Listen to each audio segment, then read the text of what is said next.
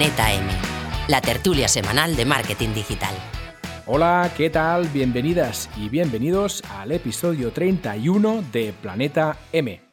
Hoy hablaremos de SEO y más en concreto haremos tertulias sobre las auditorías SEO.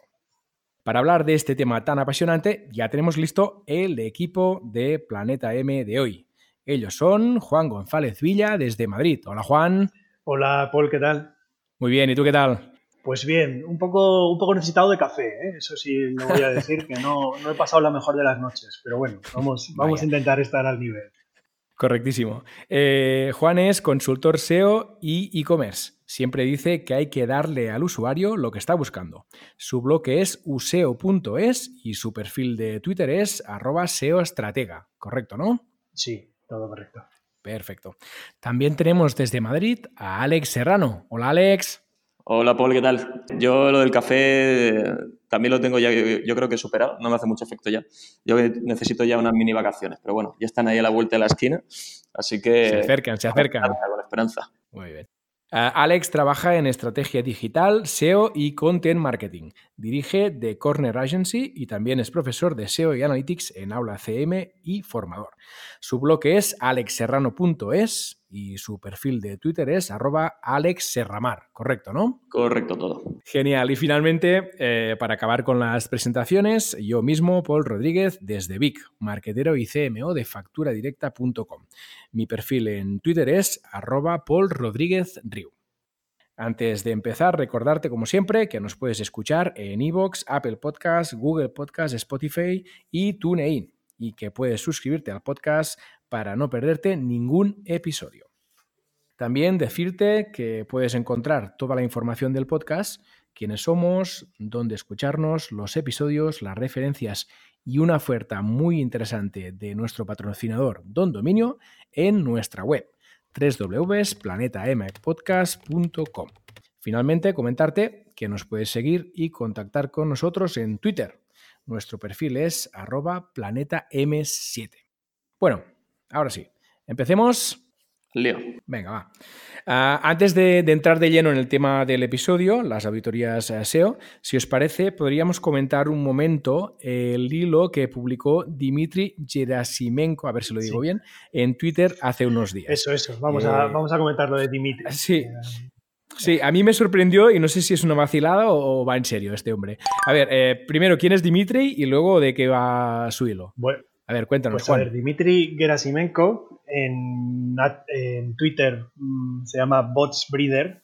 Eh, es el CEO de Ahrefs, que es una herramienta SEO que yo creo que todo el mundo conocerá, que como sabéis pues es muy potente, eh, tiene muchos datos, de enlaces y tal. Entonces, ¿por qué estamos hablando de él? Pues porque el 27 de marzo sorprendió a todo el mundo con un hilo bastante largo en el que declaró que Ahrefs estaba pensando lanzar un motor de búsqueda de tipo general, o sea, un motor de búsqueda de, como Google, vamos, para hacer la competencia a Google. Lo cual ya es bastante, vamos, eh, es no solo sorprendente, es que es algo que roza un poco en lo, eh, vamos, es tan atrevido que, que, pues eso, que no se sabe qué pensar, ¿no? Sí, yo pensé que era una broma. Cuando leí el primer tweet, yo pensé, porque el tío lo dice, además, dice para competir con Google directamente en el primer tweet.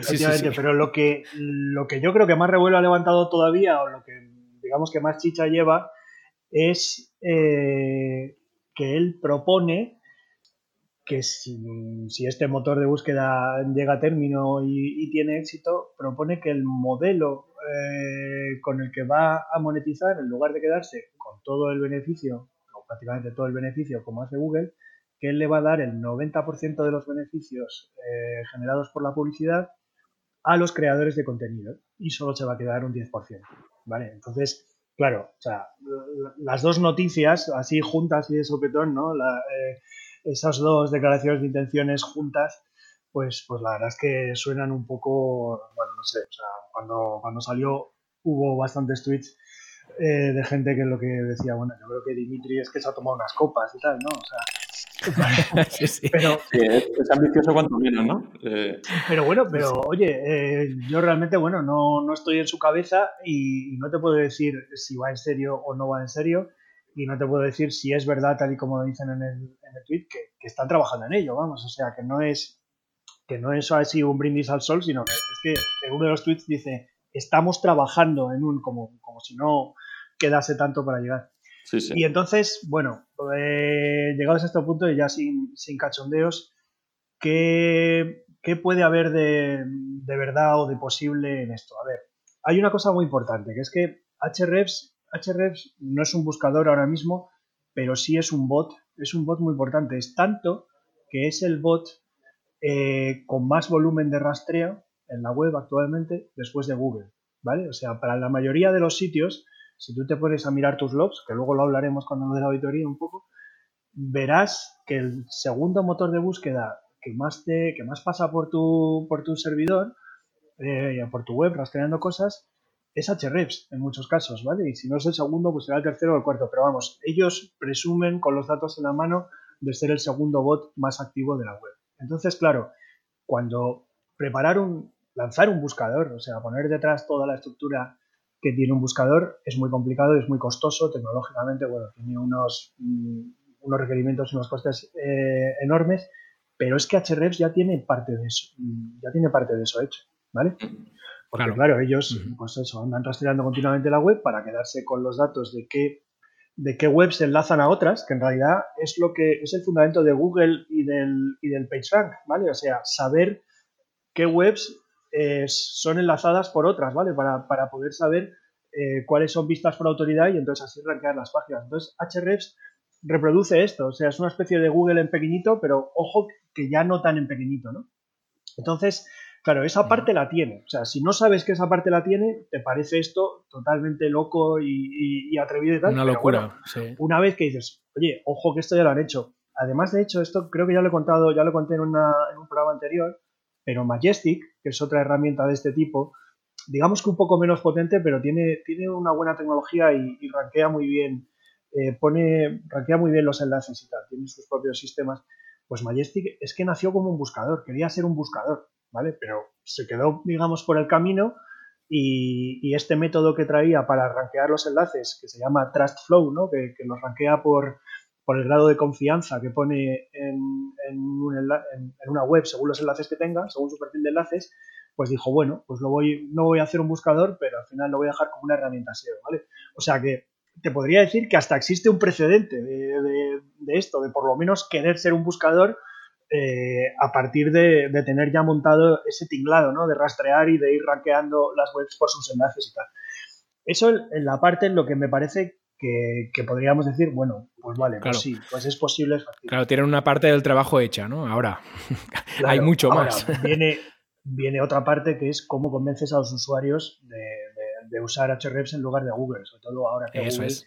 tiene esta posición predominante que tiene tal. Esa es la parte que a mí, por lo menos a día de hoy, me parece que más le va a costar y creo que no lo va a conseguir por el mero hecho de que diga, ojo, que el 90% de los, de los anuncios van para los creadores de contenido y tal, porque eso querrá decir que los creadores de contenido estarán deseando que la gente use ese, ese, buscador. ese buscador, ¿vale? El buscador de Hrefs, pero no habrá incentivo para los usuarios, ¿entiendes? O sea, al final, yo como... Al final son el grueso de, de ello.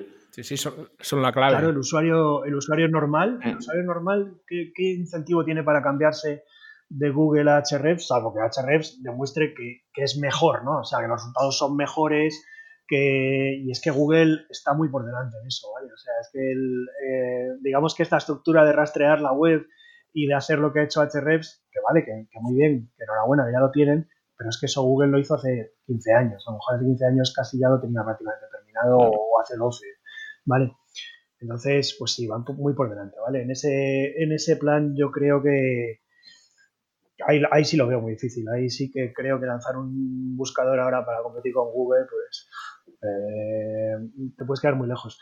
Eh, hay que decir que en el hilo le hace un guiño a Durov, a Pavel Durov, que es el fundador de Telegram, ¿vale? Y que es un que es también, creo, ucraniano como, como Grasimenko y bueno, entonces cuando habla de la parte de dar darle eh, beneficios a, a, los creadores de contenido y a las plataformas, ¿no? Porque habla de esto se podría repartir con Facebook, no sé qué, o sea, está intentando hacer un poco de guiños claro. a la gente para que se unan sí, a su sí. causa, ¿no? Entonces, a ver si nos unimos entre unos cuantos y podemos hacer algo que plante cara a Google, ¿no? Pero, pero bueno, eh, en fin. Complicado.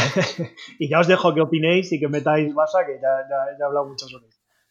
Sí, yo creo que lo que obviamente son capaces de hacerlo, pero lo que dice Juan, al final convencer al usuario y hacer que, vayan de Google a, otro motor de búsqueda, mm, hay otro motor de búsqueda que, no está mal y la gente no lo hace, ¿no? Y al final, un poco la, tanto el hilo, las quejas que solemos tener los creadores de contenido y demás, que cada vez Google nos fastidia, con el tema de, de scrapear contenido y mostrarlo para que el usuario lo, obtenga sin tener que entrar a una web, ¿no? Y nos quedamos sin ese tráfico. A pesar de que estamos creando el contenido, eso al final eh, nos afecta a los creadores de contenido. Al usuario le viene genial, le, viene de perlas, ¿no? Incluso yo cuando navego Google y me pongo en modo usuario, a mí eso me viene genial.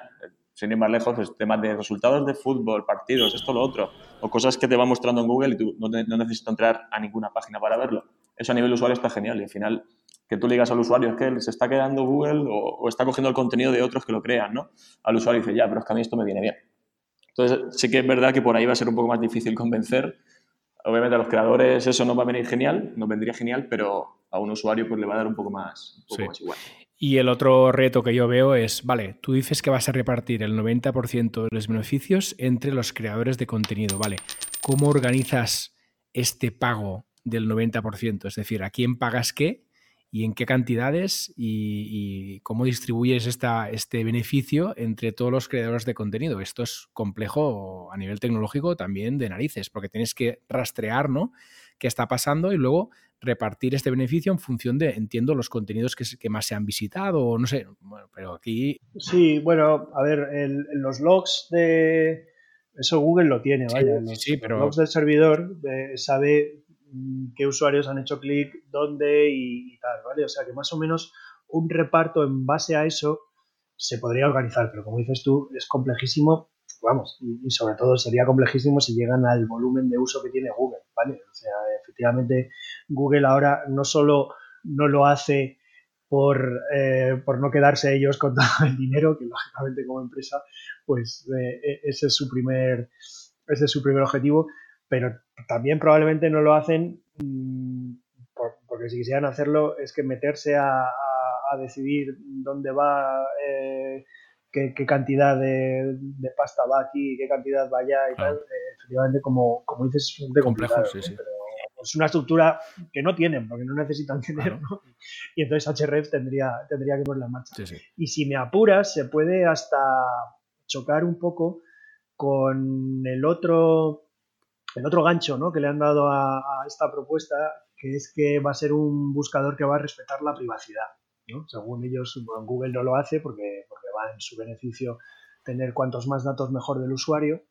Pero claro, eh, respetar la privacidad, en principio, o sea, nos parece un fin muy, muy, muy noble a todos, pero cuando quieres monetizar un buscador, a veces hay que, o cuando una plataforma como Facebook, pues a veces hay que meterse ahí en los datos de la gente para poder ofrecerles anuncios que tengan más posibilidades de, generar beneficios y tal, ¿no? Entonces, claro, si HREFs de entrada dice, no, no, es que yo voy a respetar la privacidad y no voy a hacer, pues ya está capando un poco eh, las posibilidades de monetizar de ese, de ese buscador, ¿vale? Con lo cual habría también menos a repartir al final con los, con los creadores de contenido, ¿no? Aunque les des el 90%, pero si es menos, sí. Para empezar, va a ser menos o va a ser, de primera siempre va a ser poco porque va a tener poca cuota de mercado al principio, ¿vale? Y si encima le ponemos esto a la privacidad, pues es un poco como mm, rebajarlo más aún. Bueno, pues nada, pues veremos a ver cómo eh, va evolucionando esto. Habrá que seguir a ver qué cuenta el bueno de Dimitri. Y veremos. que, somos fans de Dimitri, ¿eh? O sea, si se lanza y se pone, le, apoyamos y, y HR a muerte. A ver, a ver. Eso dicho por Google Boy es preocupante, ¿eh? No sé si te van a sacar, te van a quitar la, el carné, ¿eh? Pero vamos a ver que la, que la, competencia es buena, hombre. Claro que sí, sí, sí. Que incluso eh, hasta desde el punto de vista de Google, pues, pues oye, igual hace que, que Google mejore en ciertos aspectos. Eso, sí, sí, sí.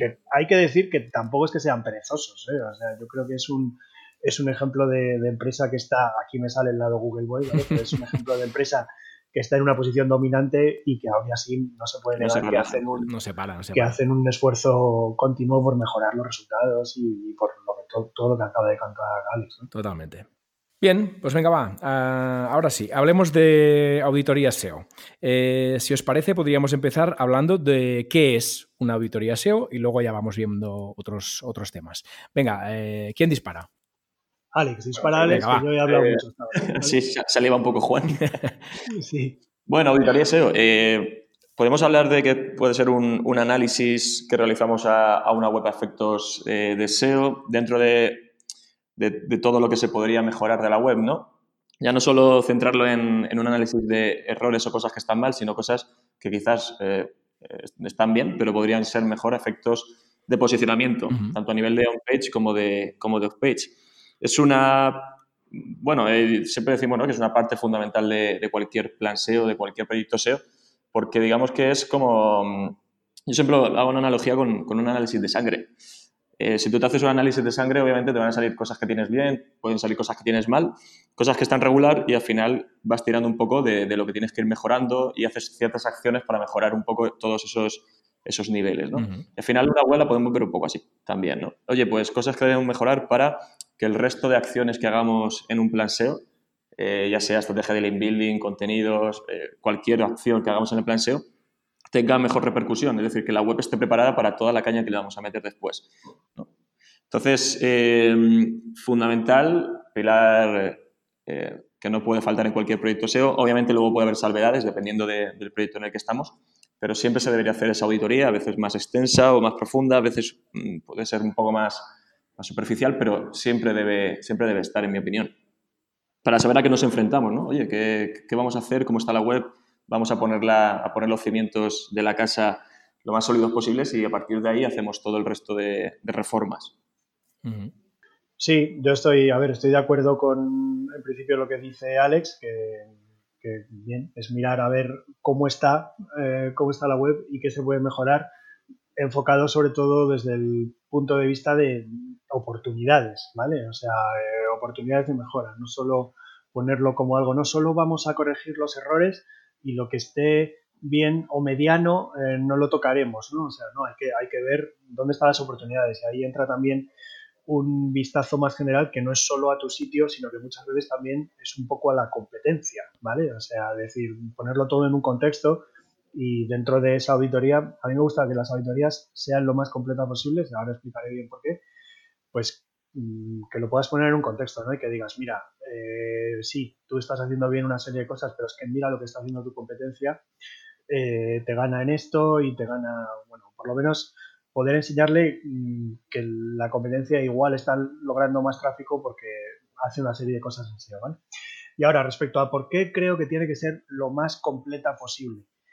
Bueno, pues porque SEO, SEO, como sabéis, y si no sabéis os lo cuento, se lo digo a la audiencia ya, pues es hay muchos factores en juego, ¿vale? Siempre. Y además están, pues, son interrelacionados, ¿no? O sea, que a veces tocas una cosa aquí y resulta que es un poco peor para otra, o tocas una cosa aquí y no reacciona porque te faltaba esta otra que es necesaria para que esa primera acción de verdad tenga, ¿vale? O sea, que es una especie es una especie de sistema, o sea, eh, por eso hay que por eso hay que verlo todo entero, ¿vale? Entonces, un equilibrio, un equilibrio.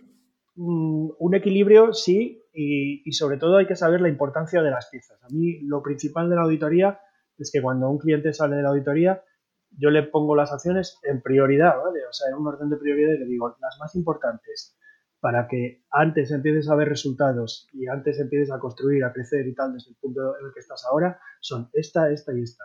Luego en una segunda fase te recomiendo que vayas haciendo esto, esto y esto.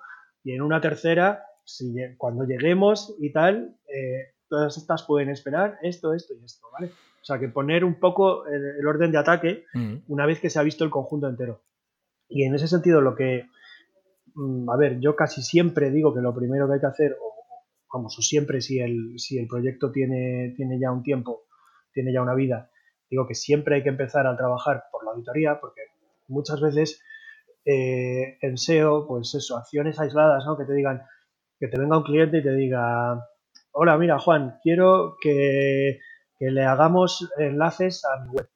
porque he visto que la competencia tiene más. o he leído un post ¿no? que dice que es muy importante y tengo que hacer esto. Sí, o porque he leído un post sobre el link building que recomienda hacer todos los días tres enlaces. Vale, pues mira, eh, me estás hablando de una acción aislada, que dependiendo en qué contexto a lo mejor está bien, pero yo, para saber, yo como profesional, como consultor SEO, para decirte si eso es correcto y recomendable para tu web, resulta que necesito echarle un vistazo muy completo eh, y muy detallado a tu web. Y si no, no te puedo decir si eso está bien o eso es una barbaridad.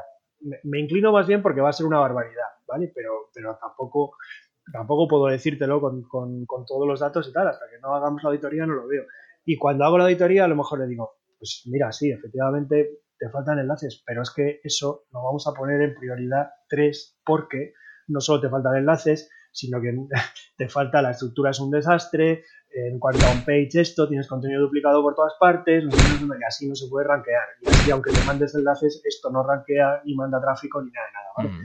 O sea que ese es, ese es el fin eh, de la auditoría y, y por eso yo recomiendo que se empiece cuando se toma en serio el SEO y vamos, creo que es lo que también está dando a entender Alex, se va a hacer una estrategia SEO y tal que se empiece por auditoría, Sí, al final se trata de, saber lo que tienes entre manos. El ejemplo que ha puesto Juan del, del inbuilding, eh, a mí me, también me ha ocurrido un par de veces y, al final es que, bueno, dice, bueno, sí, te voy a hacer el inbuilding, pero la repercusión que luego puede tener en la web, mm, si haces solo el inbuilding y no miras cómo está por dentro de la web, la estructura, los enlaces, enlazado interno, todo esto, al final, eh, bueno, puedes hacer los mejores enlaces del mundo, pero puede que tengan un tercio de, la repercusión que podrían tener, ¿no? Entonces, al final, también hay que concienciar esa parte de, vale, quieres hacer estas acciones, pero que primero tienes que tener la web preparada para que esas acciones tengan, tengan cierta repercusión o, al menos la repercusión que, esperas.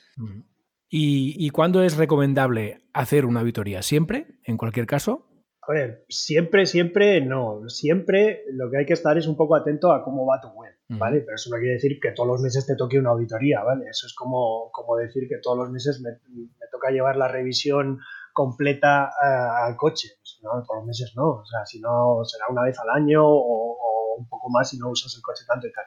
Pues esto sería igual. Lo que sí que es verdad es que si la web tiene ya un recorrido, ¿vale? Tiene ya una vida y, y has hecho pues muchas acciones por aquí y por allá sin coordinar, ¿no? Pues un tiempo tuvimos una agencia que nos creaba posts para el blog y luego nos olvidamos de eso y luego después efectivamente leímos lo del link building y contratamos un link building no sé qué y luego nos olvidamos y ahora hace dos años que no miramos el SEO y yo creo que debe estar manga por hombro. Bueno, pues ahora es el momento de hacer una auditoría, ¿vale? O sea, cuando, cuando has perdido ahí como, vamos, si, no ha habido nunca una, una estrategia que, que, rija, ¿no? Que tu SEO y tal, y hacia dónde va y, en qué orden pone las acciones y tal, pues sí, casi seguro que te conviene. Pero, pero vamos, desde luego, si, si has perdido de vista, eh, si, la tuviste en el pasado, ¿no? La tuve hace tres años y me iba muy bien el SEO.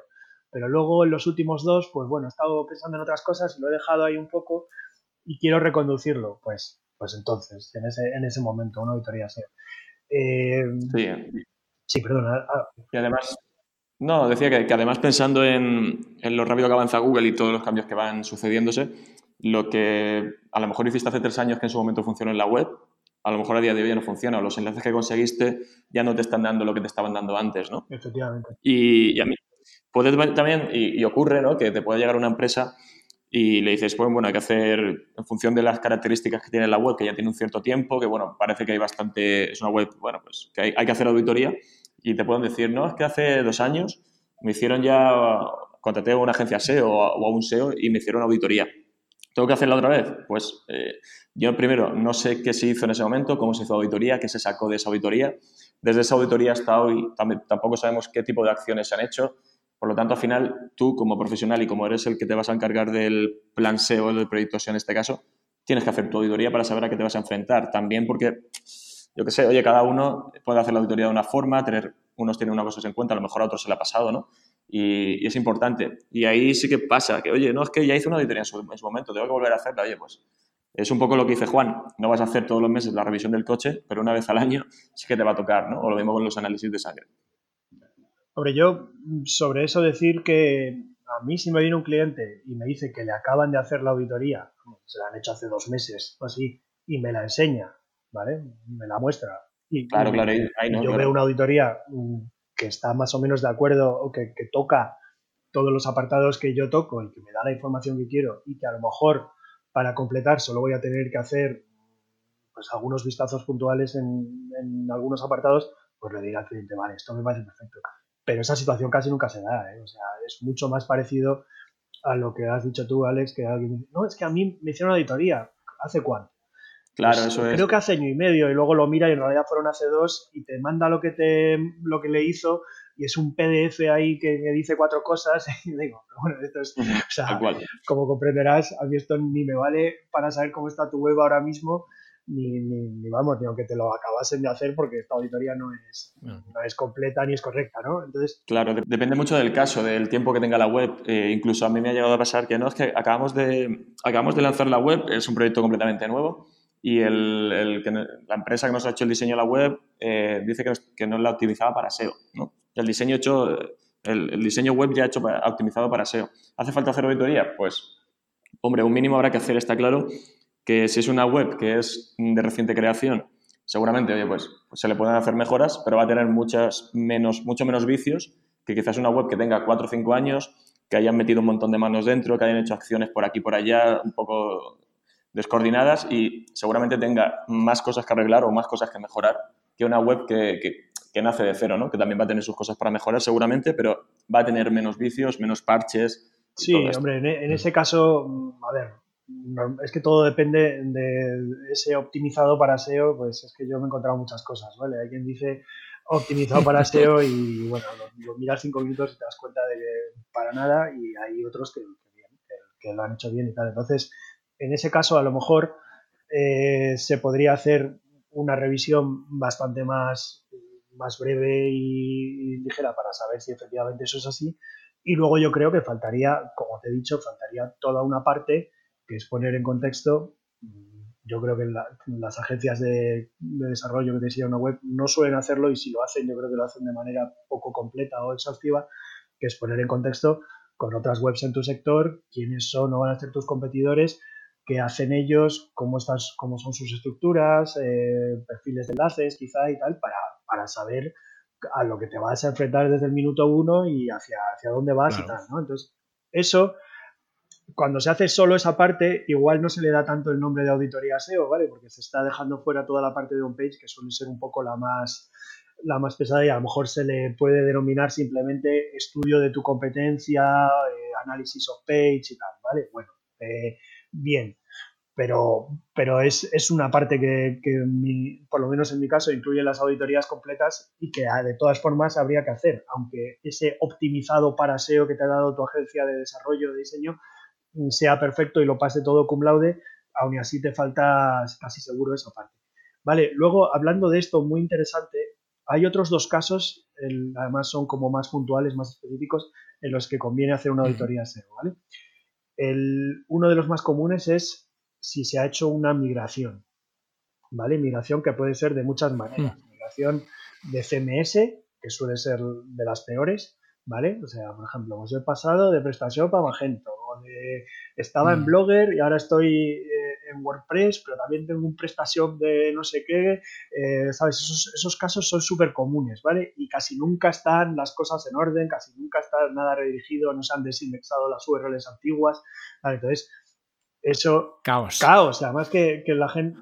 Eh, todavía, si lo acabas de hacer, pues a lo mejor con una serie de acciones puntuales se arregla. ¿Vale? Eh, o sea, si, si, si, lo hemos pillado como justo en el momento, en plan, mira, me ha hecho la migración, pero yo creo que no está bien, mira a ver, tal. A lo mejor ahí, más que una auditoría, es simplemente eh, meterte muy, a, muy, muy en detalle con, con, lo de la migración y lo salvas, ¿vale? Pero normalmente no, normalmente los clientes vienen es que hace cinco meses se me hizo una migración y yo creo que no se ha hecho bien porque el tráfico ha bajado y tal, vale. lo pues suyo sería, eh, perdona Juan, lo suyo sería planificar la migración, ¿no? Es decir, hombre, claro, tener un SEO antes de, la migración y ver cómo hacerla correctamente, ¿no? Efectivamente, sí, lo que pasa es que estamos hablando de la realidad, hablando de, la realidad y de en qué casos, si no has hecho de la manera ideal las cosas, en qué casos pues te conviene una auditoría SEO, ¿vale? Y este, este sería uno, porque claro, si estamos hablando de que esto fue hace 5 o 6 meses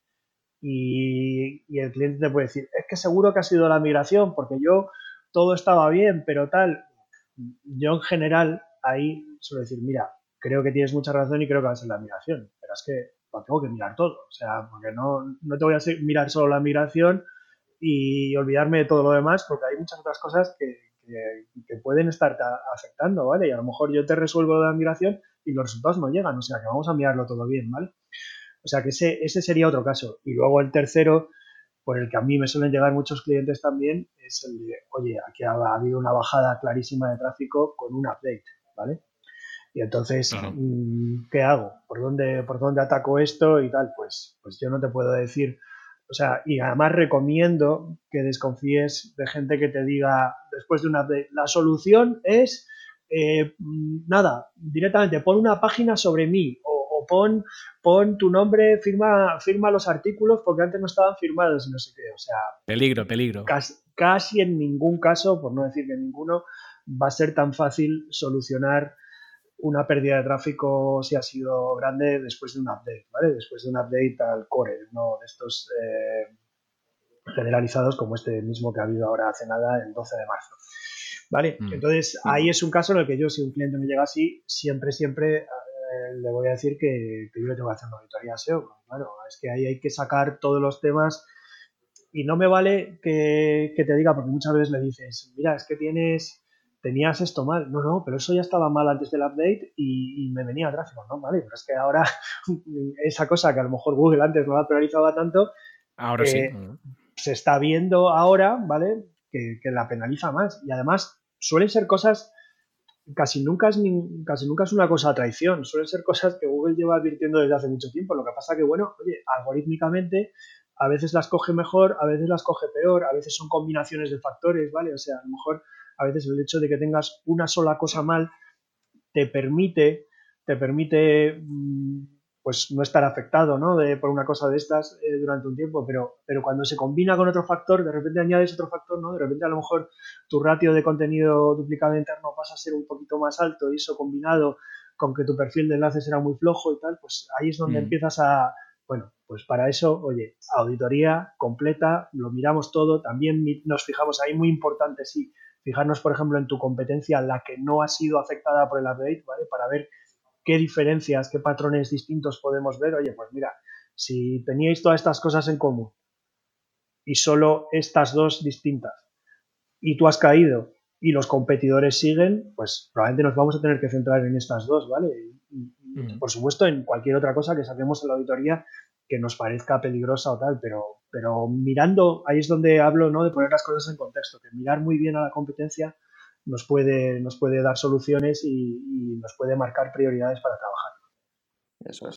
Sí, al final también, como lo que el ejemplo que ha puesto Juan también podría ser ya no por un cambio de, algoritmo y tal o de actualizaciones, sino ya por un proyecto que pueda estar penalizado, que a lo mejor no coincidió con ningún cambio gordo del núcleo y tal.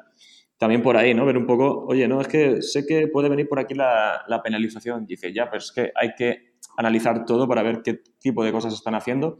O a lo mejor, eh, pues lo típico, no, es que me hacían esto, me hacían lo otro, y, vienen problemas por todos los lados y no sabes exactamente cuál es el problema que ha, que ha podido provocar esa posible penalización, ¿no? porque tampoco lo vamos a saber si es una penalización, no sé que sea una, una manual.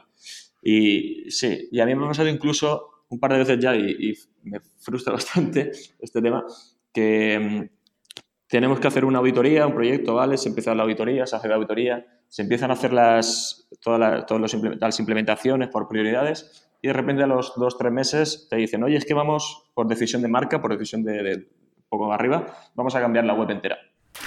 El diseño, se cambia la web entera y vale, muy bien. Al final, todo lo que has hecho, bueno, hay ciertas cosas, obviamente, que, que te van a servir, ¿no? En el futuro, o cosas que venías haciendo mal en la nueva web, no la vuelvas a hacer así, tema de cambio de URLs, todo lo que has ido ordenando la estructura y la arquitectura, pues te va a servir, pero al final es como, joder, web nueva, luego sí, al final puedes asistir un poco en, la parte de migración y eso al final se va, va a evitar que, en ese cambio, en, ese, en esa migración, en este caso, oye, rediseño de web, que metan URLs nuevas, estructura nueva y demás, que no se pierda mucho por el camino, o al menos que intentar que no se pierda absolutamente nada, o incluso que la nueva web permita mejorar ¿no? todo, lo que, todo lo que hay. Pero me ha ocurrido y al final lo pienso y joder, eh, qué rabia, ¿no? Porque, bueno, adelantas trabajo, pero al final has estado, haciendo, has estado trabajando sobre una web que a los pocos meses, luego también depende del tiempo que esté en desarrollo la nueva, pues eh, vas a tener que implementar ciertas cosas nuevas en, la, en el diseño nuevo. Yo a eso le llamo un pasito para adelante y dos para atrás. María. Dos, tres, un pasito para adelante, María. Un, pasito para atrás. sí, sí, sí, sí, a ver, va, va dentro de lo de que lo pongas todo en, en una estrategia y, y, en un plan, ¿no? O sea, y en una priorización de, de cosas y tal. O sea, por ejemplo, si alguien me viene con la idea de hacer una auditoría, pero también quiere hacer rediseño, o, no digamos migración, pues le diríamos, oye, espérate, eh, no hagamos la auditoría ahora, tú cuando crees que vas a poder poner el nuevo diseño en, marcha y a lo mejor si quieres se hace después, o, bueno, o si quieres la hacemos ahora, pero teniendo en cuenta mm, que la web final va a ser esta otra, ¿no? No, no lo que hay ahora y, ya, bueno, pues trabajamos en conjunto, ¿vale? Pero, pero sí, o sea, las, que, que no haya estos bandazos y estas yo, yo es que... Claro, eso es ideal. Como, no, como al final te despiertas un día y dices, oye, vamos a hacer una nueva web y tú, coño, a ver me avisaba antes. La auditoría hay que decir que no es una que no es una acción barata, ¿vale? O sea, luego cada proveedor y cada profesional tiene, tiene sus precios, pero, pero cuando la entiendes como la entiendo yo, que es una cosa completa, ¿vale? Y lo más exhaustiva posible y detallada y de la que salen pues, pues todo un material de trabajo que, va a guiar un pues, trabajo durante bastante tiempo y tal, pues lógicamente esto tiene que tener un precio, pues oye, pues, pues lógicamente, más elevado que una simple sesión de consultoría o, tal, ¿vale? O sea, esto, esto es más. Entonces, sí, sí. Acorde con el tiempo que te lleva, con las herramientas que utilizas, la experiencia, sí, sí. La experiencia, si te, vas a meter en ello, pues oye, dale la importancia que tiene y, no cambies el, rumbo eh, luego después a los tres meses, ¿no? O sea, si te vas a meter en ello, es saber que vas a hacer este desembolso primero por la auditoría y luego estar comprometido, que esto es muy importante y lo voy a decir, que hay muchos clientes que pagan por la auditoría y luego no hacen los cambios, ¿vale? hay muchos que te dicen, no, no, no, de los cambios me voy a encargar yo, si acaso tú me haces un seguimiento para ver si están hechos, no sé qué. Bueno, pues hay clientes que a lo mejor se van de la auditoría con siete, ocho recomendaciones mm, importantes, ¿vale? O siempre puestas importantes, siempre habrá algunas que estarán en prioridad 1 y otras en prioridad 2, ¿vale? Eh, si son importantes, la prioridad 3 ya ni las cuento, pero imagínate que hay 7 u 8 en prioridad 1 y 2 y pasa el tiempo y han hecho la 1 y no la han hecho bien, no la han hecho a completo, ¿vale? Y a lo mejor 5 o 6 meses después te dicen, aquí no se nota, Juan, aquí no, todavía no se nota, bueno, pero si es que, es que queda mucho por hacer. Es que, es que yo has ido al médico, te ha dicho lo que te duele y más o menos te ha, sí, te ha recetado un tratamiento, pero tú no estás siguiendo el tratamiento. Has empezado y a las dos semanas lo has dejado. Entonces, ¿cómo es, ¿Y cómo es posible que, sabes? O sea, que hay que estar, antes de pagar por la auditoría de contratarla, tienes que ser consciente, sobre todo si dices, no, no, es que de los cambios me voy a encargar yo, ¿vale? Que, no pasa nada. A mí me parece, me parece perfectamente correcto si lo puedes si, si oye, si, puedes con ello o tienes equipo o lo que sea, perfecto. Yo me voy, Juan, yo me voy a poner un poco del lado del cliente. Bien. Por mi experiencia propia. Eh, bueno, claro, una cosa es, yo, yo, como responsable de marketing de factura directa, ¿vale?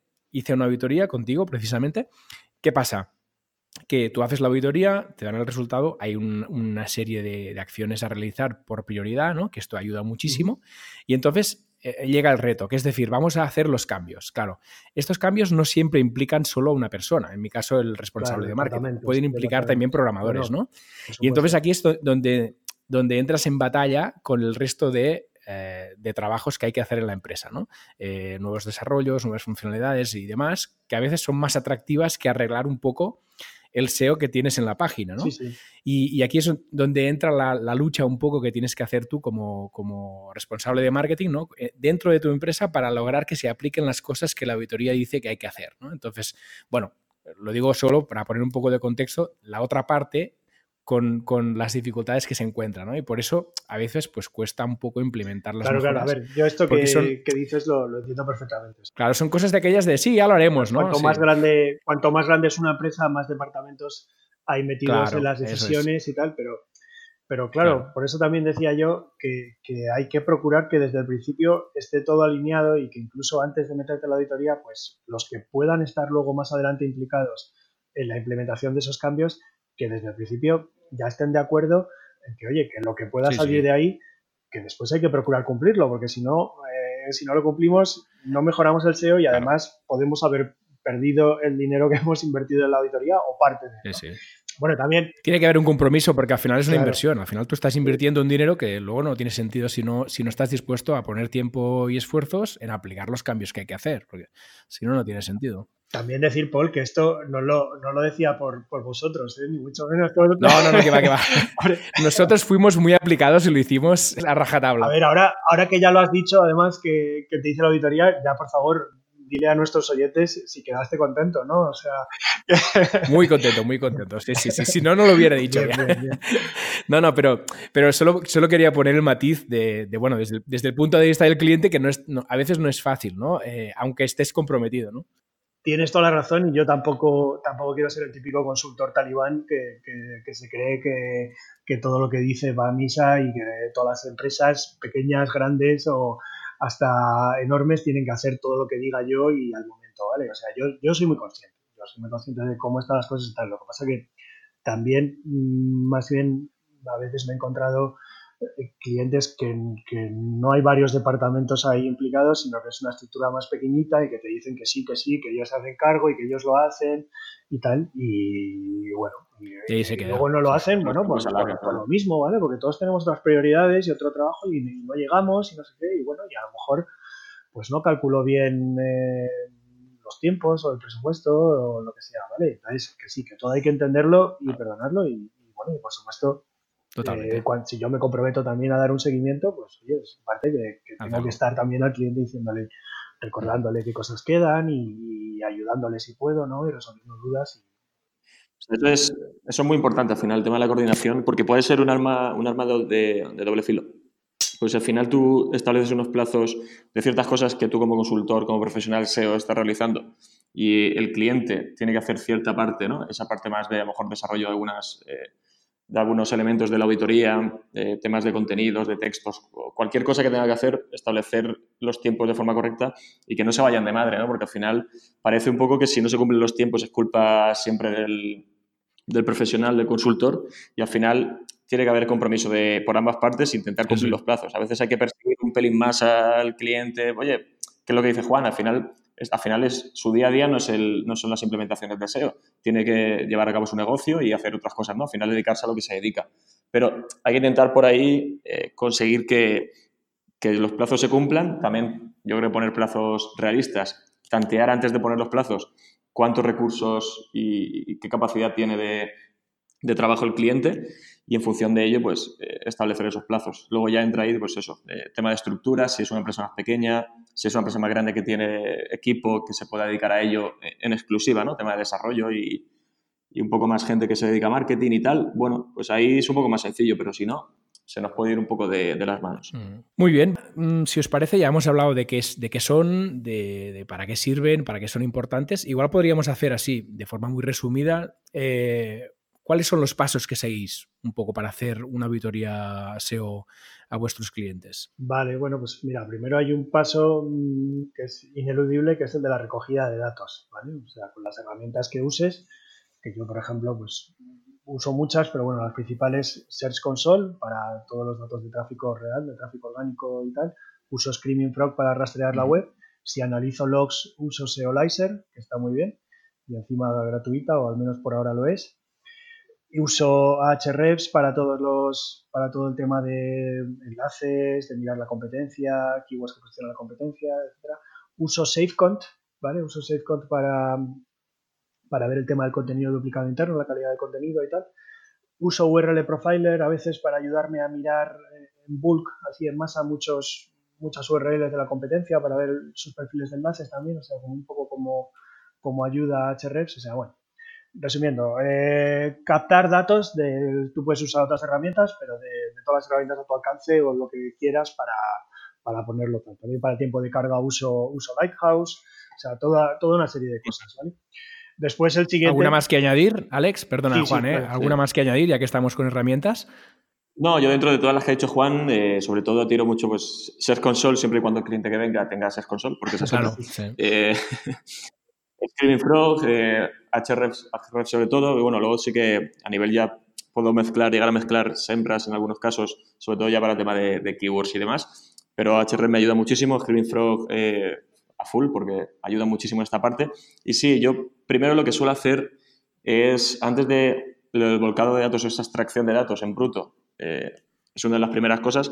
Pero antes a mí me gusta, yo soy muy de apuntar las cosas en papel y me ayuda bastante, o hacerme mapas mentales y, ver un poco a lo que me estoy enfrentando, coger la web entera y rastrear, o sea, navegarla como si fuera un usuario, ¿no? Descubrir puntos que, me llaman la atención o cosas que no entiendo, cosas incoherentes. Digamos, eh, estudiarme la web por dentro, decir, vale, ya sé lo, lo, que, estamos, lo que estamos viendo, Obviamente luego aparecerán muchas más cosas que no ves tú de forma usuario en la web, pero me gusta primero entender la web, eh, ver un poco qué ofrece esa web, eh, todos los entresijos que tiene, todos los recovecos, eh, enlaces internos, tal un poco como usuario y ya luego entro a esa parte de, volcado de datos. Sí, a mí me gusta, me gusta hacerlo eso, lo que pasa es que, claro, webs grandes, digamos que con un primer vistazo es muy poco lo que vas a revelar, ¿no? Entonces, mm, sí lo puedo hacer, pero pero luego según voy encontrando, cuando pongo los datos ya, los pongo en mis informes, que eso lo hago con Data Studio sobre todo,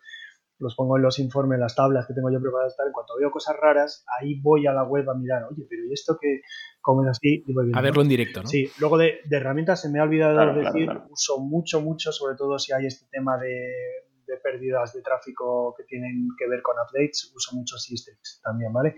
Y respecto a SEMrush, pues decir que que prácticamente equivale a hrefs. O sea, si alguien quiere más bien usar hrefs para las palabras clave, desde luego. De hecho, tengo un post publicado hace poco donde comparo el número de palabras clave que da para un sitio hrefs, eh, SEMrush, Systrix y otra herramienta que se llama Selfstat, ¿vale? No os digo cuál gana, lo tenéis que ver en, en Useo. Y Museo.es.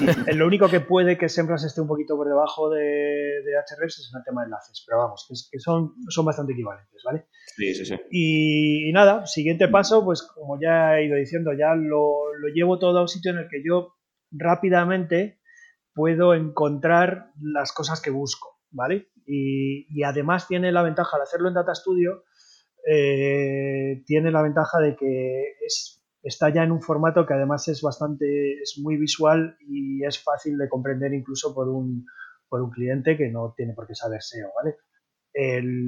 ya el último paso sería eh, crear las recomendaciones, ¿vale? ponerlas en orden, decir qué, hace falta y lo que hago aparte es redactar un documento que acompaña al Data Studio que digamos que explica un poquito, mm, bueno, en texto, ¿vale? O sea, eh, no, me extiendo mucho, no soy pesado porque sé que nadie quiere leer grandes tochos. Hay auditorías de estas que te presentan ahí 40 páginas y yo sé perfectamente que los clientes no se las leen. Eso no, por favor. sí, sí. Claro, entonces yo sería más bien como un resumen ejecutivo en el que a lo mejor los, las recomendaciones más importantes, ¿no? los errores más importantes los toco y los explico un poquito para el que no sepa demasiado o, nada. Deseo sepa de, qué estamos hablando y sepa qué está viendo en el Data Studio y, y por qué recomiendo unas cosas y tal. ¿vale? Y luego se finaliza con una, bueno, se hace una sesión por Skype o por teléfono o por Hangouts o por lo que sea con el cliente, que suele durar, pues no sé, 45 minutos, una hora, depende de lo grande que sea la, en, la que yo le explico eh, los resultados y él me pregunta dudas y, le explico por qué son las prioridades y por qué y, qué hay que hacer. Y en el resumen ejecutivo esto lo que sí también pongo es las acciones que recomiendo, qué, qué pasos tienes, ¿no? O sea, las, las, doy más picaditas, digamos, qué pasos tienen y, cómo ponerlas en práctica, ¿vale? Porque muchas veces puedes decir, pues hay que mejorar el perfil de enlaces. Esa es tu recomendación y eso es una cosa muy abierta. Eso, bueno, pues entonces se ponen pasos y se dice que, ¿vale? Eh, por dónde atacar eso. Para facilitar la implementación, ¿no? Entiendo. Alex, por tu parte.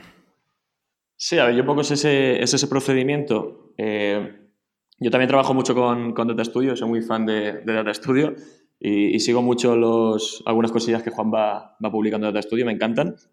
Y aparte de, de, esa presentación o ese volcado de datos, luego ya presentarlo en Data Studio, también suelo trabajar eh, a nivel más conceptual, eh, ya sea en un PDF con, con, texto todo bien explicadito o en un PowerPoint, uh Keynote, lo que sea, ¿no? También lo exportar en PDF un poco más conceptual para que también, también depende del, del, cliente al que le estés hablando. Hay clientes que pueden tener más idea, menos idea de lo que estás hablando y la forma de enfocar el mensaje o cómo se lo explicas tiene que ser un más, más básica o más mascada, en otros puede ser un poco más al grano.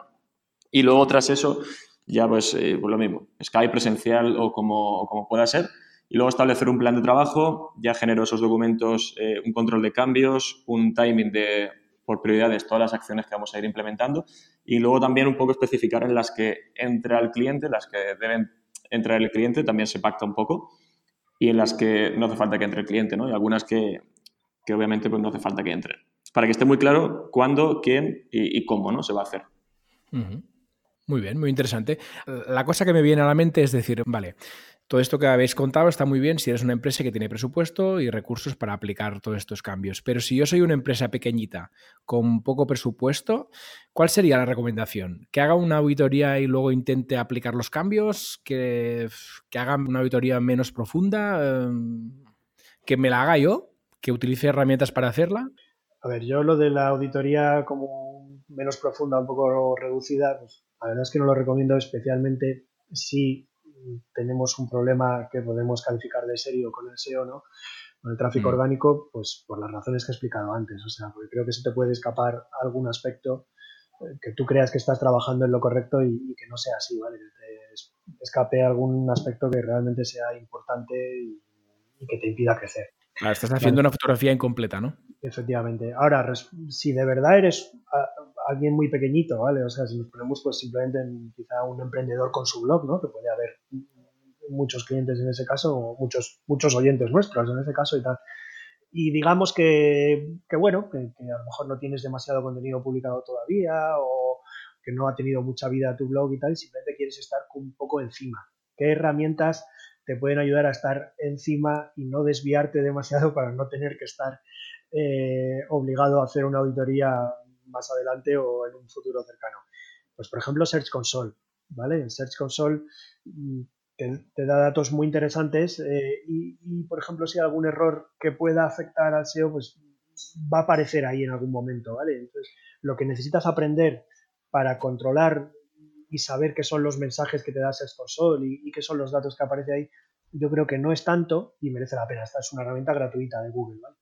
Luego hay otras que ya sí que tienen coste, puede ser menor o mayor, que te hacen una especie de auditoría, o sea, tú realmente pones tu web y te hacen, un, yo no lo llamaría auditoría, lo llamaría más bien análisis, ¿vale? Te hacen un análisis on page y te dan una serie de problemitas que, que, bueno, que tú puedes, más o menos es fácil de entender y que puedes ponerte a resolverlos, ¿vale?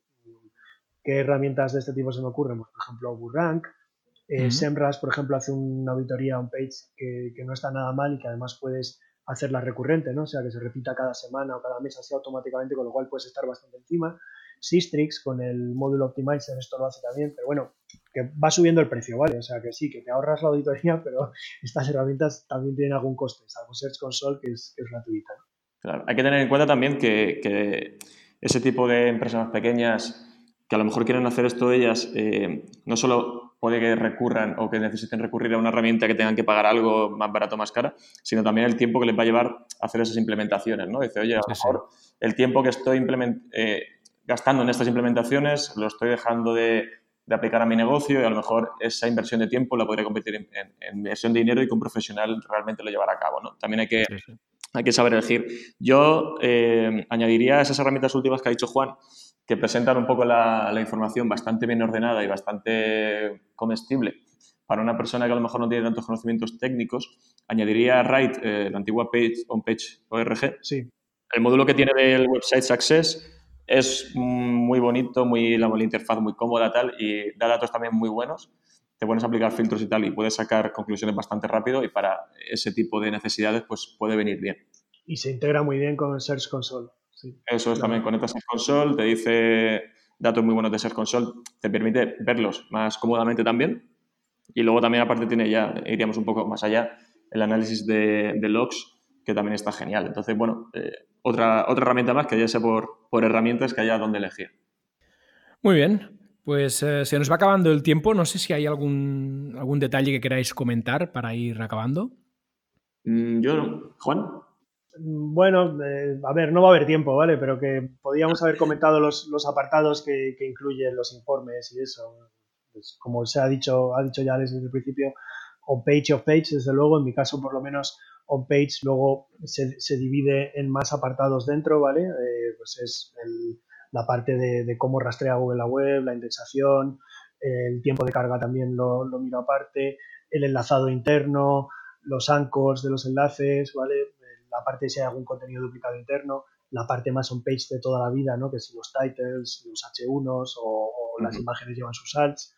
Eh, to, todo eso está metido de, dentro de la parte on page y si, y si, ya es una auditoría técnica y muy en profundidad se hace también el análisis de logs, ¿vale? que es ver de verdad qué, qué hits, qué, qué, visitas hace Googlebot, el bot de Google a, a, a qué URLs de tu, de tu web y tal. Y luego la otra parte, la de off-page, pues mm, en mi caso off-page y competencia, ¿vale? Pues que incluye mirar a tus competidores, eh, por qué palabras clave posicionan, con qué URLs, un poquito qué estructura tienen, y cómo son sus perfiles de enlaces comparado también con el tuyo. Eso más o menos, mm, dicho muy resumido, ¿vale? Pero es, es lo que incluye la audición. Sí, sí, sí. Quizá tendremos que dedicar otro episodio a, a, entrar más en detalle a todos esos temas que comentas, Juan, porque aquí hemos hablado mucho de la importancia de hacer una, una auditoría, pero quizá nos ha faltado un poco entrar más en profundidad. Tendrá que ser en otro, en otro episodio. Bueno, dentro de un tiempo, porque son unos temas un poco yo diría que, que, que, un poco ásperos, no son los más, los más así amigables, ¿no? Para el... Sí, sí, sí bueno, bueno, pero hay que tratarlos, que son importantes también. Sí, sí, sí. Muy bien, chicos, pues eh, gracias, Alex. Gracias a vosotros, un placer. Igualmente, gracias, Juan, también. Gracias, gracias a ti, Paul. Un abrazo a los dos.